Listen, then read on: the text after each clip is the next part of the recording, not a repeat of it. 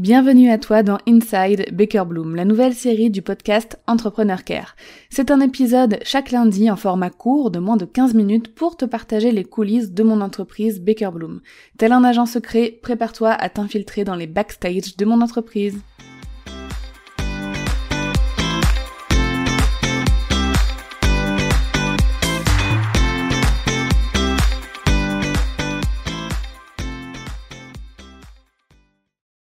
Bienvenue dans ce nouvel épisode d'Inside Baker Bloom. J'espère que tu vas bien.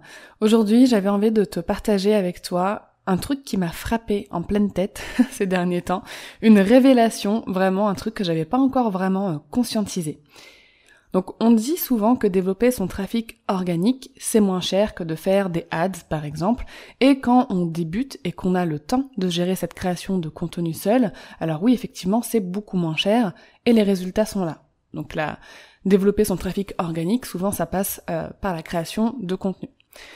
Cependant, quand le business grandit et que nous, chefs de cette entreprise, on doit se focus sur autre chose, déléguer aussi la création de contenu, là en revanche, ça coûte beaucoup plus cher.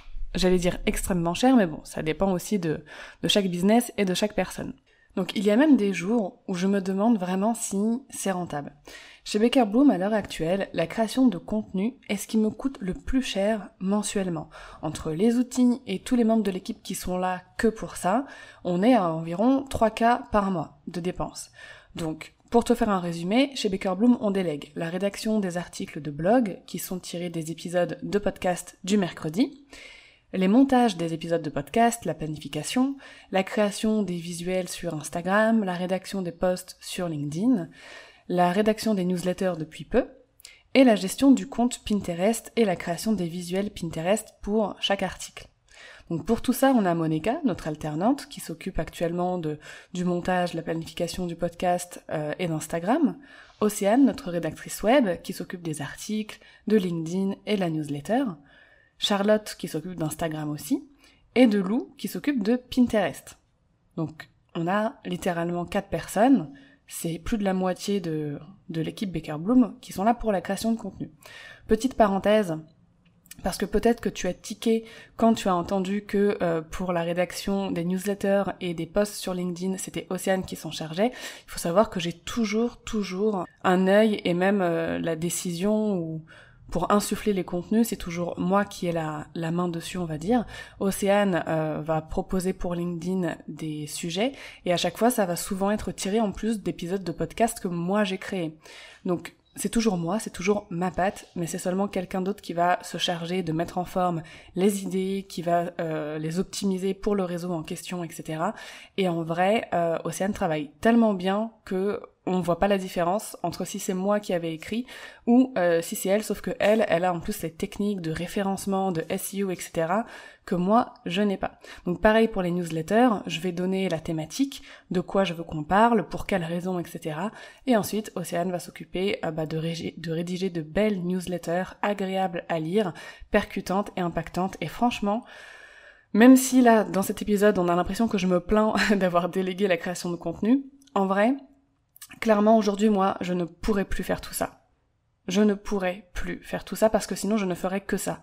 Je ne vendrais pas, je ne créerais pas de produits, je ne pourrais pas faire de prestations de services, je ne pourrais pas développer mon entreprise, euh, je ne pourrais pas euh, faire la refonte de mes formations, communiquer aussi, euh, enfin franchement je, je pourrais rien faire. Si aujourd'hui c'est moi qui me chargeais encore de toute cette création de contenu, clairement le, le business coulerait. Voilà, je, je, le dis, si aujourd'hui j'ai délégué tout ça et que je remarque que ça me coûte autant cher, c'est aussi parce que mon temps, je dois le mettre ailleurs.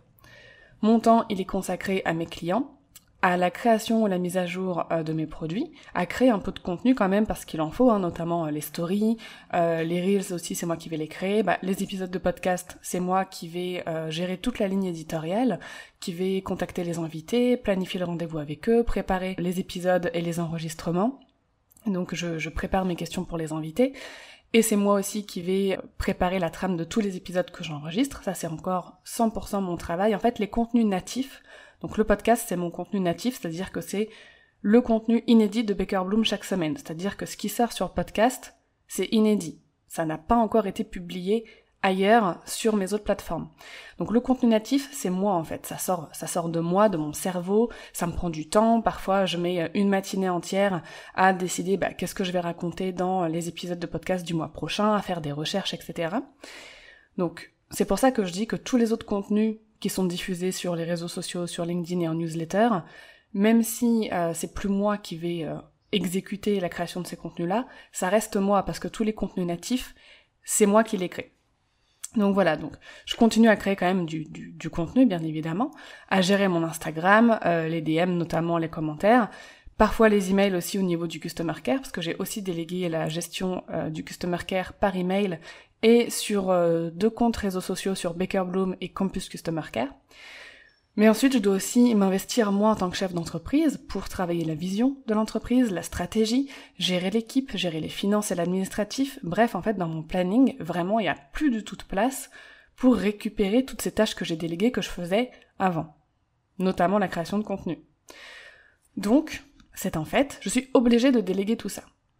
En janvier, on va réduire un peu les effectifs parce qu'on a Monica avec nous, notre alternante depuis début octobre, qui est là temps plein. Donc elle est là aussi pour reprendre euh, un maximum de tâches par rapport à toute la communication digitale, donc Pinterest et tout Instagram.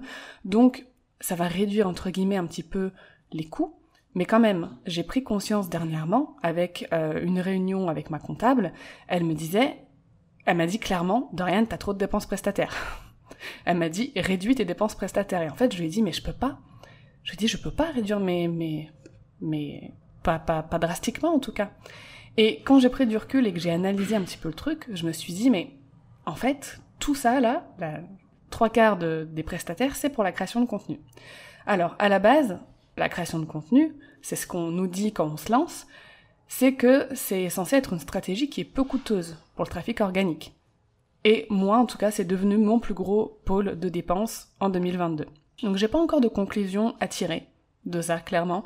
Je sais que la création de contenu, c'est essentiel à mon business, parce que le customer care, j'ai besoin d'éduquer euh, les personnes qui sont dans mon audience ou les personnes qui apprennent à me connaître, qui tombent sur mon contenu. Bref, j'ai besoin de les éduquer et j'ai besoin de visibilité. Et pour ça, la stratégie de contenu, je sais que c'est vraiment efficace. Donc je pense en fait que Peut-être que ma stratégie de contenu n'est pas assez optimisée pour apporter plus de résultats derrière et creuser l'écart entre les dépenses et les résultats que la stratégie de contenu apporte. Donc on a pris rendez-vous avec une équipe marketing. D'ailleurs ça je vais vous le documenter parce que euh, c'est la première fois qu'on fait appel à des prestataires extérieurs pour euh, bah, nous aider à optimiser notre stratégie marketing. Et leur but c'est d'abord d'optimiser l'organique et tout ce qu'on fait avec la création de contenu. Donc j'ai trop euh, j'ai trop hâte. Et ils vont aussi nous aider à traquer précisément chaque chose qu'on met en place pour bah, suivre les résultats et rentabiliser au max cette création de contenu et vraiment voir si on obtient des résultats avec et puis euh, faire des ajustements hein, bien sûr si besoin. Par exemple, euh, je pense qu'on va faire une légère pause sur Pinterest en début d'année 2023. Même si ça amène du trafic, je suis pas sûre que ça apporte des résultats concrets. Et quand je parle de résultats, je parle d'abonnés sur ma mailing list et de ventes. Donc voilà, c'était un petit point coulisses, finance et création de contenu, parce que aujourd'hui, je trouve ma situation paradoxale par rapport à il y a 4 ans, quand je me suis lancée et que créer du contenu, bah, c'était gratuit pour moi. Euh, je donnais seulement mon temps. Sauf que aujourd'hui, en étant chef d'entreprise et surtout en ayant un enfant, mon temps euh, est devenu encore plus précieux qu'avant et je souhaite vraiment l'investir dans des tâches dans lesquelles je suis indispensable et où j'apporte euh, où j'apporte en fait vraiment de la valeur. Donc euh, cet épisode est à suivre, est à, à continuer plus tard pour euh, bah, faire des updates avec l'équipe marketing qui va travailler avec nous. J'ai vraiment hâte de débriefer là-dessus. J'attends beaucoup de, de, cette collaboration pour pour 2023. Et voilà. Bon en tout cas c'était juste pour te partager ce ressenti, cette petite claque que je me suis prise en analysant mes finances. Tu vas me dire mais ça fait un an tu pouvais pas t'en rendre compte avant. Ouais, mais moi et les finances, ça a toujours été au feeling. Donc euh, parfois j'ai besoin que ma comptable me montre les tableaux et tout pour que je comprenne vraiment bien euh, ce qui se passe. C'est aussi pour ça qu'il faut que je me forme en direction financière d'entreprise parce que gérer une micro-entreprise à 20 euh, 000 ou 40 000 euros l'année et gérer le business que j'ai aujourd'hui, c'est pas du tout, du tout la même chose.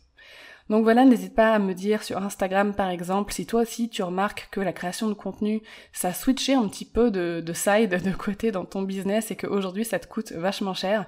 N'hésite pas à venir m'en faire part, ça me ferait plaisir d'avoir ton retour là-dessus. Merci de t'être infiltré dans les coulisses de Baker Bloom. Si tu aimes ces épisodes, mets-moi la plus belle note possible et un joli avis sur ta plateforme d'écoute. À lundi prochain pour un nouvel épisode d'Inside Baker Bloom.